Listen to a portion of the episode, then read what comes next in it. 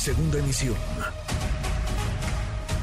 Manuel López San Martín, en MBS Noticias. En MBS Noticias, la opinión de Ezra Shabot.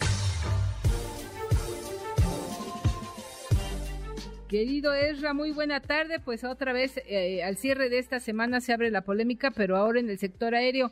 ¿Cómo ves estas decisiones por parte del gobierno de la Cuarta Transformación, Ezra? Esta línea, buenas tardes, buenas tardes al auditorio. Pues parecería que se trata no solo de una ocurrencia, sino de esta pues, necesidad de lo que se llama pues, actuar por decreto, gobernar por decreto, ¿no? Y la idea de, pues, en un decreto decir, en 90 días nos vamos y se pasan todo el transporte de carga al aeropuerto Felipe Ángeles, tiene que ver básicamente con esta necesidad de hacer operable el aeropuerto Felipe Ángeles. Un aeropuerto que es algo así como una boutique aérea. Es muy bonito, el lugar, si ves, pues es algo así como una terminal de lujo realmente, con poquitas posiciones, pero que pues podría funcionar eventualmente como una especie de eh, extensión del aeropuerto internacional de la Ciudad de México. Lo que pasa es otro es importante. Uno se está cayendo a pedazos y el otro, pues simple y sencillamente no opera. Pasar de un momento a otro, en un tris, de hacer que esto se convierta en una estructura operativa de carga, es algo así como suponer que un aeropuerto, que en realidad era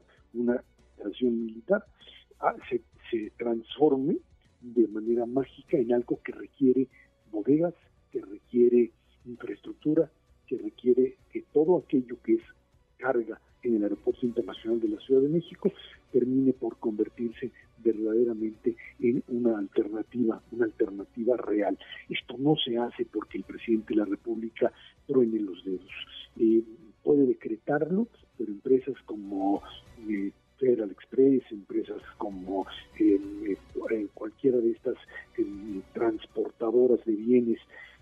servicios que de alguna manera terminan por ser aquellas que mueven millones y millones de productos y de pues, formas a través de las cuales la gente satisface sus necesidades.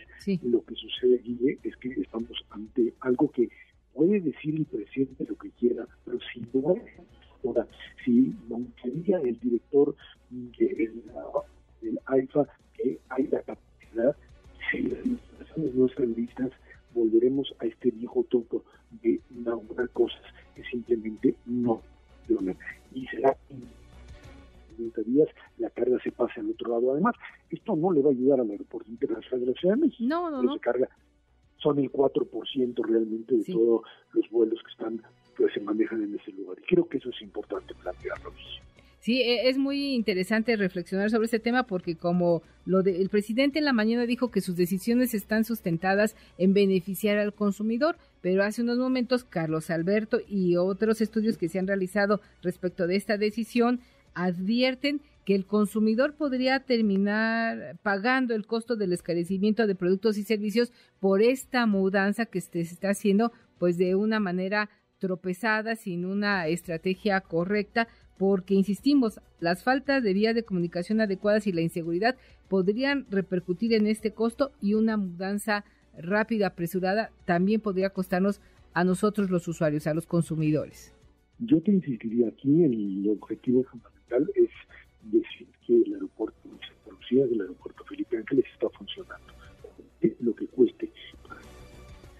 Era la alternativa del aeropuerto de Texcoco Sí. A eso Y si finalmente eso cuesta más, no importa. Vos se trata finalmente de, de, hacer una pequeña estructura que realmente es trascendente por demostrar que tiene capacidad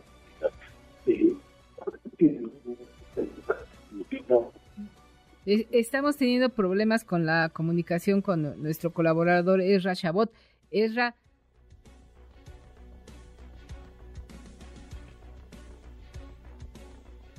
Vamos a hacer una pausa comercial. Agradecemos a Ezra Chabot su participación en este viernes. redes sociales para que siga en contacto: Twitter, Facebook y TikTok. M. López San Martín.